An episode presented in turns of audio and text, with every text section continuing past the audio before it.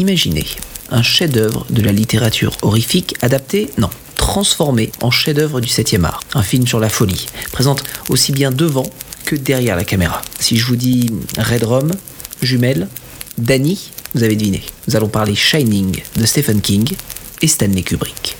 Amis du jour, bonjour. Je suis Aldo SF et vous écoutez Anormally.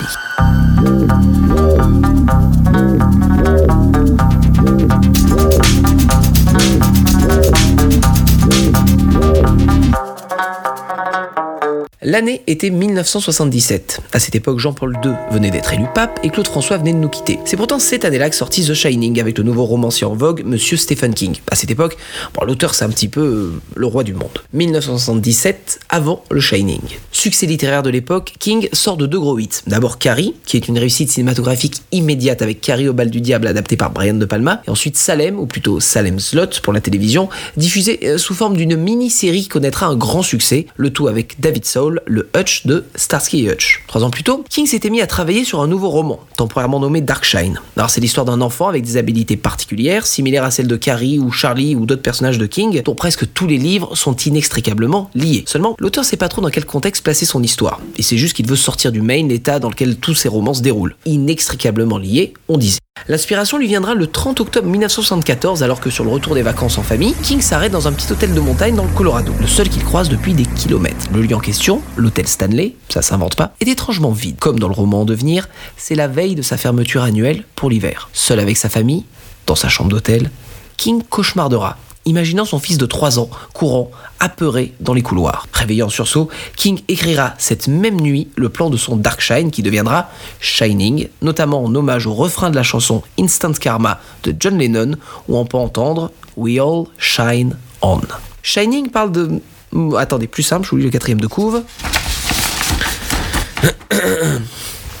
Situé dans les montagnes rocheuses, l'Overlook Palace passe pour être l'un des plus beaux lieux au monde. Confort, luxe, volupté, l'hiver, l'hôtel est fermé. Coupé du monde par le froid et la neige. Alors, seul l'habite un gardien. Celui qui a été engagé cet hiver-là s'appelle Jack Torrance.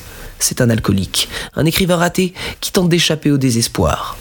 Avec lui vivent sa femme, Wendy, et leur enfant, Danny. Danny, qui possède le don de voir, de ressusciter les choses et les êtres que l'on croit disparus. Ce qu'il sent, lui, dans les 110 chambres vides de l'Overlook Palace, c'est la présence du démon. Cauchemar ou réalité Le corps de cette femme assassinée Ces bruits de fête qui dérivent dans les couloirs cette vie si étrange qui anime l'hôtel. Bon, évidemment, de l'aveu même de l'auteur, Jack Torrance est proche de King lui-même en ce qui concerne ses problèmes d'alcool, tout comme le fait qu'il soit un écrivain, bien sûr. Le livre sort dans les librairies américaines le 28 janvier 1977 et les droits sont rapidement acquis par la Warner. Kubrick, qui n'a rien réalisé depuis 5 ans depuis Barry Lyndon, lit tout ce qui sort à la recherche d'un projet intéressant, même s'il travaille en parallèle avec l'auteur Brian W. Aidis sur sa nouvelle Super Toys, depuis des mois, dans le but de l'adapter évidemment. Seulement, Kubrick tombe sur le roman de King et décide de tout lâcher. Alors Aldis, profondément vexé, lui adressera plus jamais la parole. Ce projet aboutira quand même des années plus tard sous la forme d'un film qui s'appelle AI, réalisé par un certain Steven Spielberg. Mais passons. Stephen King rend rapidement à la Warner une version scénarisée de son propre roman, avant d'être rapidement écarté par Kubrick lui-même, qui ne lira même pas l'adaptation de l'auteur. Le metteur en scène compte en fait enlever une grande partie du livre pour en garder uniquement la substance et la situation de base. À la surprise générale, Kubrick engage une novice en guise de co-scénariste, une certaine Diane Johnson, professeure de littérature gothique à l'Université de Californie et auteur du roman The Shadow Knows, qui l'aurait beaucoup impressionné. Leur mission à tous les deux, définir au mieux les règles de l'horreur pour mieux les briser. Indépendamment, Kubrick veut que l'Overlook Hotel soit un personnage à part entière. Pour l'extérieur, bah, il prête pas inspiration euh, de King avec son hôtel Stanley, mais le Timberland Lodge dans l'Oregon. L'hôtel en question n'a qu'une seule demande pour accepter qu'on tourne chez eux, changer le numéro de la chambre maudite. Bah, parce que oui, euh, la chambre 217 du roman existant bel et bien, les propriétaires avaient peur que personne veuille y loger à l'avenir. Kubrick accepte donc de la renommer 237, chambre qui a l'avantage de ne pas exister au Timberline Lodge. En ce qui concerne l'intérieur de l'hôtel, il est presque entièrement construit afin d'en maîtriser les moindres recoins pour la mise en scène et surtout la lumière. Kubrick, évidemment, supervise la construction de chaque pièce. Pour le rôle principal, King voyait bien quelqu'un qui sonne comme l'américain moyen, genre euh, Martin Sheen ou John Voight à l'époque. Visiblement décidé à faire tout à l'opposé de la volonté du romancier, Kubrick cherche quelqu'un qui peut rapidement jouer la folie. Alors il pense d'abord à Robert De Niro, puis Robin Williams, et enfin Harrison Ford, avant de jeter son dévolu sur le très populaire Jack Nicholson. Kubrick lui citant James Cagney comme exemple.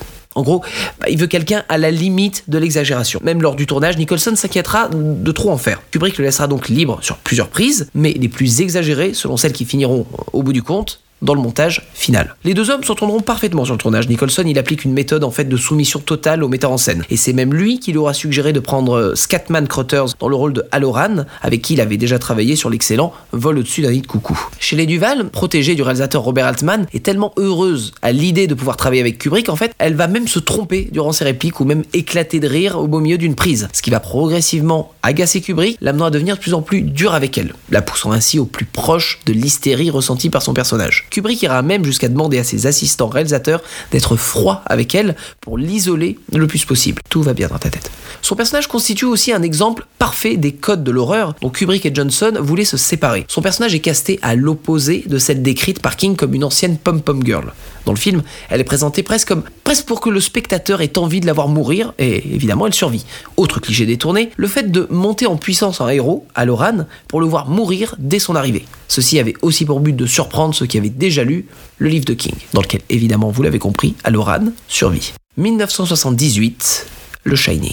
Le tournage débute le 1er mai 1978 et il sera tourné dans l'ordre chronologique. Alors déjà, les plans d'hélicoptère du début sont réalisés par Greg McGillivray. Si l'on y voit une des rares fautes visuelles de Kubrick, l'ombre euh, d'un hélicoptère en fait sur le lac, c'est uniquement dû au fait qu'il utilisait une Betamax électronique. C'est-à-dire que du coup, l'image avait un certain format sur le tournage qui, quand elle est totalement déployée, projetée sur l'écran, montre une partie qu'on ne voyait pas nécessairement. Toutes ces heures de plans seront finalement condensées en quelques minutes avant d'être recyclées plus tard, avec la permission de Kubrick évidemment, pour la fin alternative de Blade Runner de Ridley Scott. Et en ce qui concerne la rumeur persistante quant à sa personnalité sur le tournage, non, Kubrick n'est pas fou. Il cherche juste à pousser le perfectionnisme à la perfection. Par exemple, il déambule entre deux prises sur le plateau et arrive dans la salle de bal. Il analyse et passe un savon au décorateur parce que le mec avait mis des cendriers des années 40 et non des années 20. Pas inspiré par la couleur argent de la pièce, il décide d'un coup de la faire repeindre entièrement en or. Bon, après oui, Kubrick c'était le genre à faire autant de prises que nécessaire pour arriver à ce qu'il considérait comme euh, la perfection, ou presque. Euh, Wendy qui monte les marches avec le couteau, 35 prises. Danny qui jette la balle de tennis, 50. Euh, les coups de hache sur Aloran,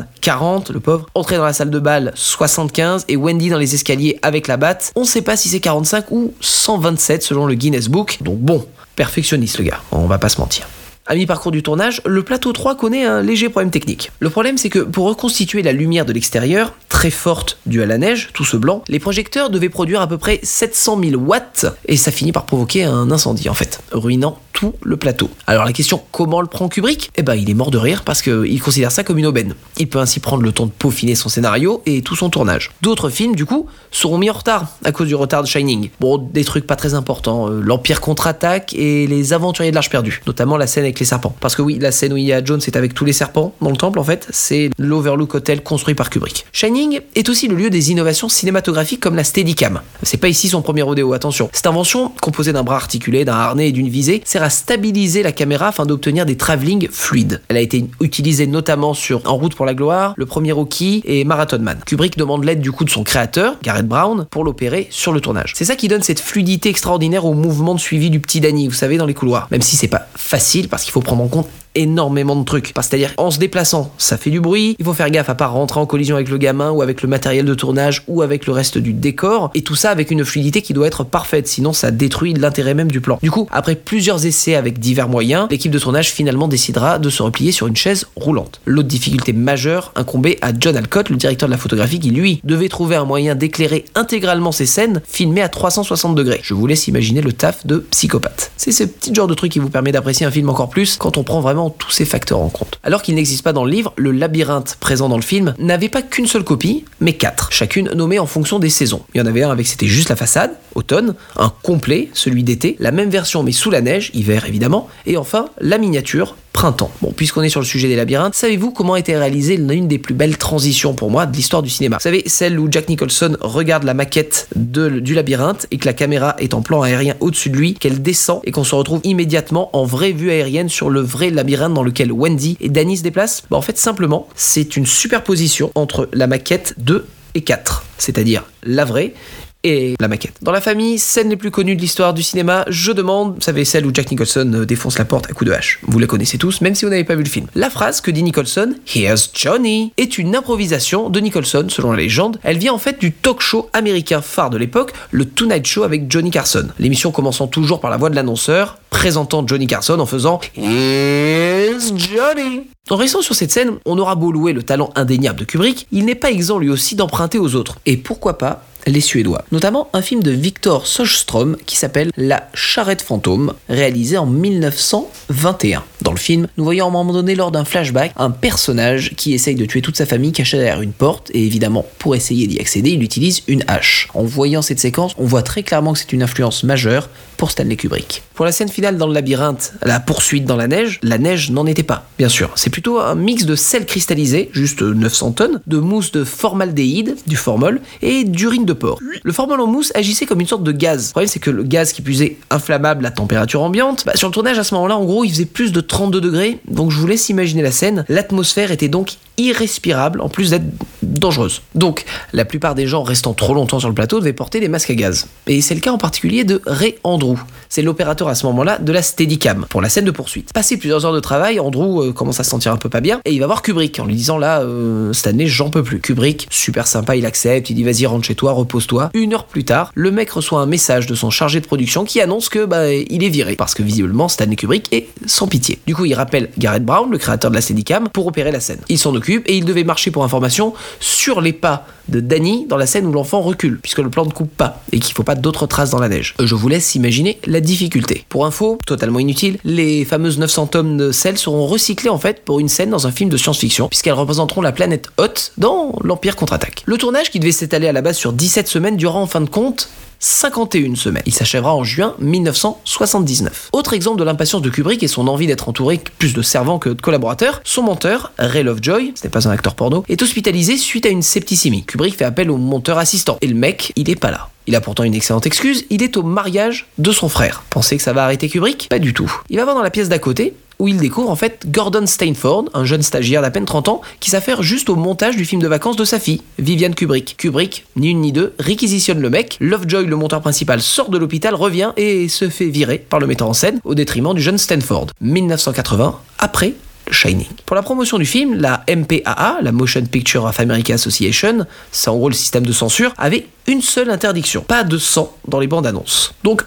On voit la scène avec l'ascenseur qui s'ouvre et les nuées de sang qui coulent, on peut se dire que celle de Shining, euh, c'était pas très crédible qu'elle arrive. Et ben en fait, euh, Stanley Kubrick leur a fait croire que c'était juste de l'eau rouillée. Et les mecs ont cru. Comme quoi, plus c'est gros, plus ça passe. Pour info, cette prise-là, celle avec le sang qui sort de l'ascenseur, il y a eu que trois prises tout était à taille réelle, c'est pas une maquette, et chacune fait se passer de 9 jours afin de tout nettoyer et tout remettre en place. Le film sort au cinéma en mai 1980 aux États-Unis, plus d'un an après la fin de son tournage. À sa sortie en salle, Shining sera ce qu'on appelle un sleeper hit, c'est-à-dire un succès progressif. Il fait pas beaucoup de bruit à la base, mais le bouche à oreille aidant, il tiendra très longtemps au box-office. Kubrick sortira une version un poil plus condensée du film, amputée de 20 minutes pour l'Europe, que le metteur en scène préférera au bout du compte. Sommet de l'ironie, les Raspberry Awards de cette année-là, c'est-à-dire l'équivalent des Razzie ou des Gérard en France, Duval et Kubrick seront nommés respectivement en tant que pire actrice et pire mais évidemment, aucun des deux ne gagnera. Dans un premier temps, l'avis de la presse sur le film est partagé. Un avis se fait remarquer plus que d'autres, car porté par une voix qui a du poids, celle de l'auteur,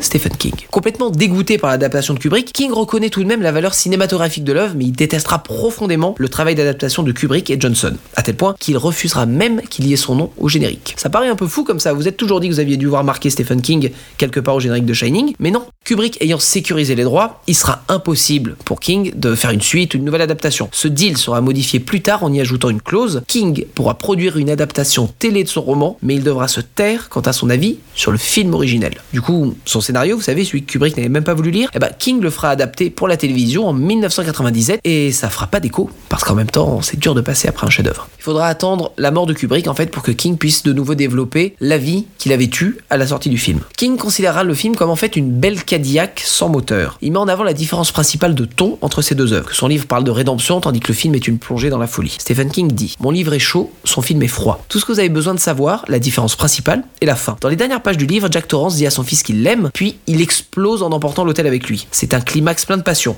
Dans le film, Jack meurt congelé. Fin de citation. La relation tumultueuse des deux hommes restera tout de même discrète. Avec ceci dit, un petit détail qui trahit peut-être l'opinion que le metteur en scène avait de l'auteur. Dans le roman comme dans la vie, King a donné à son personnage principal le même véhicule que lui, une coccinelle rouge, que Kubrick change en jaune. Cependant, on est en droit de se demander si l'accident auquel assiste Aloran quand il est en chemin vers l'Overlook sert à quelque chose d'autre qu'à enfoncer le clou entre les deux hommes. Parce que oui, il voit sur le bas-côté un accident de voiture, évidemment impliquant une coccinelle rouge. Les droits reviendront intégralement à King à la mort de Kubrick, qui écrira plus tard sa suite, Doctor Sleep, suivant Danny Torrance, adulte maintenant, et dans une petite fille qui affronte des vampires psychiques.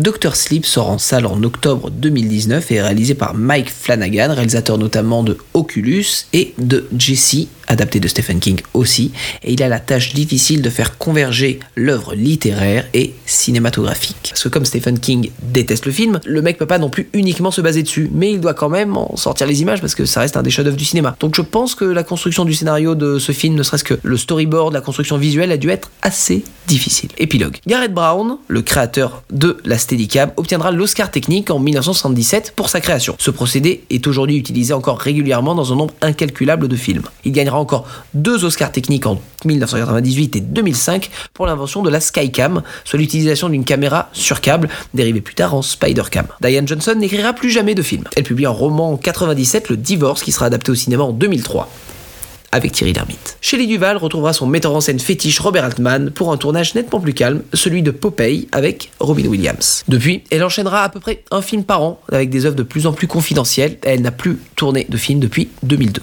Danny Lloyd, le petit Danny, tournera qu'un téléfilm par la suite avant de quitter définitivement le cinéma pour reprendre ses études. Il est aujourd'hui professeur de biologie au Jefferson Community College dans l'état de New York. Jack Nicholson, ben c'est Jack Nicholson, superstar toujours, dont le dernier film Comment savoir de James L. Brooks est sorti en 2010. Il est malheureusement depuis à la retraite. Une grande perte pour le monde. Il reste l'un des acteurs les plus nommés et l'un des plus récompensés aux Oscars. Stephen King est et restera l'un des romanciers d'horreur les plus prolifiques des États-Unis. Il connaît aujourd'hui un second âge d'or et ses romans font que l'homme pèserait à peu près aujourd'hui plus de 400 millions de dollars. Stanley Kubrick enchaînera 7 ans après Shining Full Metal Jacket et il décédera en 1999 quelques jours avant la sortie de ce qui sera son 13e et dernier film, Ice White Shut. Shining est dans toutes les listes que vous pouvez trouver concernant les films les plus terrifiants de l'histoire du cinéma généralement dans le top 2, bataillant pour la première place principalement avec L'Exorciste ou à la limite The Thing. Son impact culturel se fait encore ressentir de nos jours. Par exemple, en 2012, un documentaire, Room 237, répertorie toutes les théories concernant le film. Par exemple, vous saviez que tout le film était une métaphore réalisée par Kubrick pour dire que l'homme n'a jamais mis le pied sur la Lune, puisque c'est lui qui a tourné cette vidéo, ou que le message caché du film concernait en fait les concentrations Non, plus sérieusement, est-ce que vous avez déjà remarqué que même s'il y a beaucoup d'objets électriques, nous n'en voyons jamais les câbles ou encore le moindre branchement? Et oui, parce que visiblement, Shining n'a pas fini de livrer tous ses secrets. Voilà, j'espère que cette vidéo vous a plu. Si c'est le cas, n'hésitez pas à la partager, à en parler autour de vous et à la réécouter. Encore, pour toujours, et toujours, toujours, toujours, et toujours, et toujours, et toujours, et toujours. Sur ce, amis du soir, bonsoir.